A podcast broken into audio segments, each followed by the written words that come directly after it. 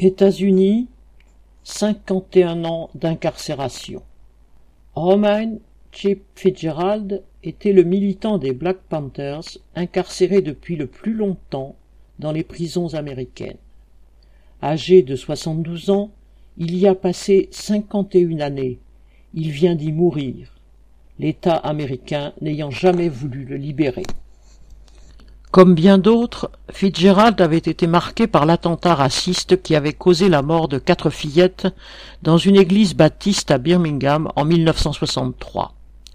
À la fin des années 1960 et dans les années 1970, le parti des Black Panthers se développait dans de nombreuses villes. Chip, attiré par ce parti qui luttait pour la libération des Noirs américains, rejoignit un de ces groupes dans le sud de la Californie au début de l'année 1969. Mais l'État américain entendait stopper par tous les moyens la radicalisation des Noirs américains. La police avait la gâchette facile contre les militants des Black Panthers, souvent attaqués, y compris dans leurs locaux. Début septembre 1969, Roman Fitzgerald se retrouva dans une fusillade provoquée par des policiers contre une voiture de militants noirs.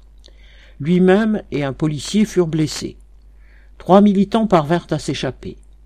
Quand Chip fut arrêté, on lui attribua la mort d'un agent de sécurité dont il ne pouvait être responsable. En fait, il était poursuivi à charge pour son engagement politique, et cela se solda par une condamnation à mort pour meurtre. En 1972, la peine de mort ayant été abolie en Californie, sa sentence fut commuée en prison à vie avec, en théorie, la possibilité de demander sa libération. Une possibilité qui lui fut constamment déniée.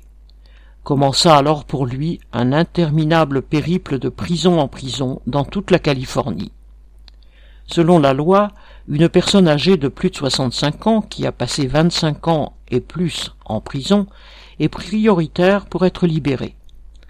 Pendant ces six dernières années, ce droit a également été refusé à Chip jusqu'à ce qu'il meure d'une attaque cardiovasculaire le 29 mars.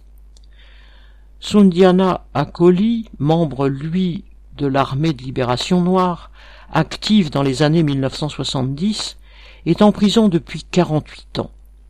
Incarcéré à 36 ans, il était accusé du meurtre d'un soldat qu'il ne pouvait avoir commis.